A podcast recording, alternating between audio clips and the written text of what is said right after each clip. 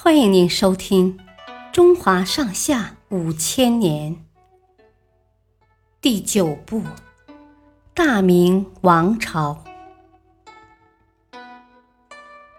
朱棣摔瓜起兵。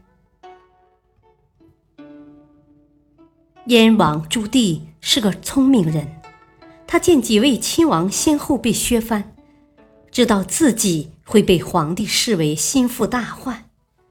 于是早早有了准备，他故意装疯卖傻，到处乱窜，有时干脆躺在大街上昏睡，醒了就抢人家的饭吃。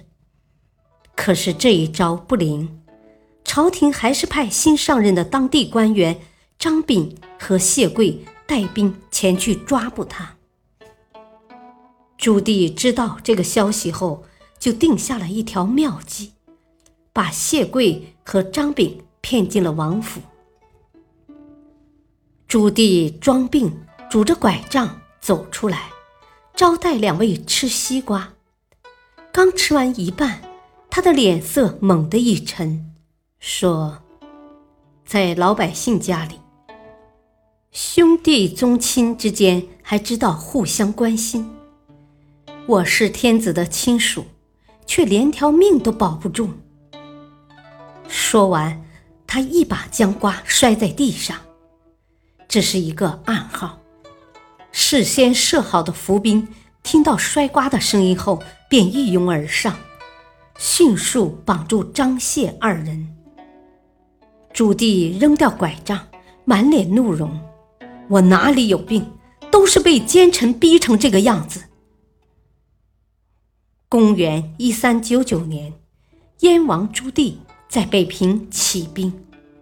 明太祖在位时曾经说过：“如果朝廷里出现奸臣，诸位藩王可以发兵征讨。”朱棣打出了靖难的旗号，向建文帝报上奏折，说要清除奸臣。建文帝当然不肯，反而派出大军征讨燕王。于是，这对叔叔和侄子。就此刀兵相见，打了一场长达四年的内战，史称靖难之役。朱棣是位英勇双全的武将，不到二十天的时间就占领了北平周围的地区，把队伍扩大到了几万人。这年八月，他一连打了好几场漂亮的战役，击败了朝廷派出的三十万大军。建文帝赶紧又派出大将李景龙，率领五十万大军前去征伐。朱棣听了，哈哈大笑：“呵呵呵，李景龙小名叫九江，是我表哥镇守九江时生的孩子。一个从来没有打过仗的毛孩子，敢带兵五十万，不是让人笑话吗？”当时另一个地方战士吃紧。朱棣准备先去那儿，他对部下说：“等我回来后再收拾李景龙。如果他来了，你们一定要坚守不战。”朱棣一走，李景龙就带兵到达城下，面对五十万大军，全城将士死守不战，连妇女们都登上城墙帮忙，往城墙上倒水。这时候正是冬天，水一结冰，城墙上滑溜溜的，攻城的士兵根本无法攀登。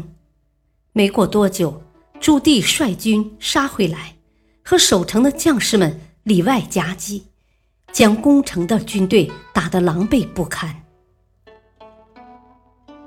第二年，李景龙又率六十万大军来攻，朱棣亲自带兵出击。再次将对方打得落花流水，朝廷几次出兵全部失败，朱棣却越战越勇，一路打到了国都城下。建文帝赶紧表示愿意割地求和，朱棣说：“连太祖封给我的燕地都保不住，何况割给我的地呢？”